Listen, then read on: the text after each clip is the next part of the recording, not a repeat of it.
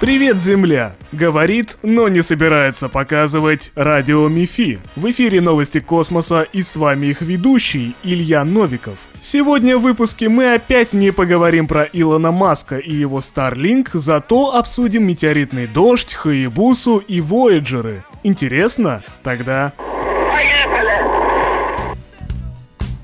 Страны, принимающие Олимпиаду, постоянно соревнуются в том, кто это сделает круче. Корейцы, например, организовали самое крупное на тот момент шоу с беспилотниками. На это посмотрели японцы, фыркнули и сказали, зачем ограничиваться Землей, давайте делать шоу в космосе. Вы спросите, как? Да очень просто. Японцы продемонстрируют целый метеоритный дождь.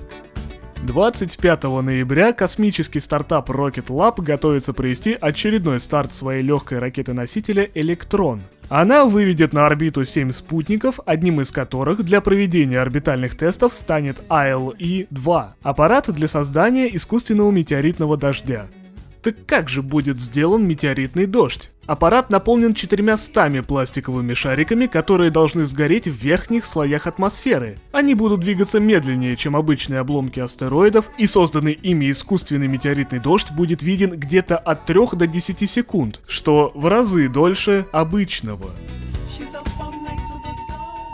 Ну раз уж мы заговорили о стране восходящего солнца, то давайте поговорим об ее чуть ли не самой важной космической миссии. 13 ноября японская автоматическая станция Хаябуса-2 сообщила о включении двигателей и начале возвращения на Землю. Она доставит образцы астероида, который аппарат исследовал полтора года.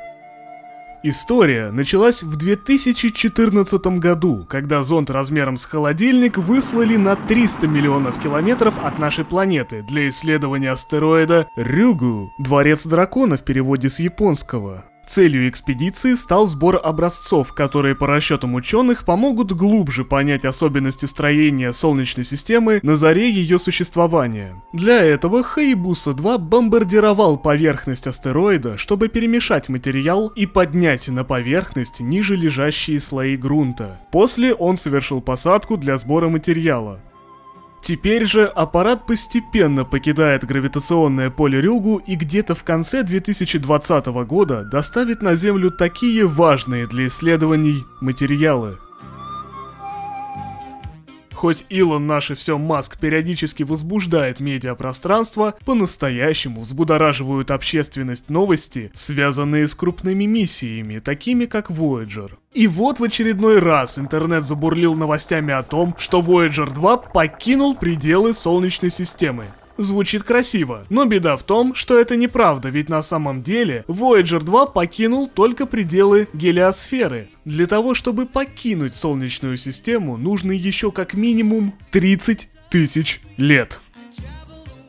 Что же такое гелиосфера? Это область, в которой доминирует солнечный ветер. Когда же Вояджеры пролетели все планеты Солнечной системы, перед ними открылась на первый взгляд пустая среда. Однако она наполнена частицами водорода, гелия и солнечного ветра, испускаемыми Солнцем во все стороны. Каждая звезда создает такой пузырь, и Вояджеры как раз вылетели из него, попав в межзвездную среду, которая разделяет гелиосферы звезд. Когда же Вояджеры вылетели за пределы гелиосферы, они передали интересные показания. Оказывается, гелиосфера отклоняет большую часть космических лучей. Именно это явление позволяет намного снизить радиацию внутри пузыря и защитить нас от лишнего облучения. Эти данные важны не только для теоретической физики, они нужны и с практической точки зрения. Создатели любых зондов, которые смогут исследовать девятую планету или еще более далекие тела, должны знать, с насколько агрессивной средой им предстоит бороться.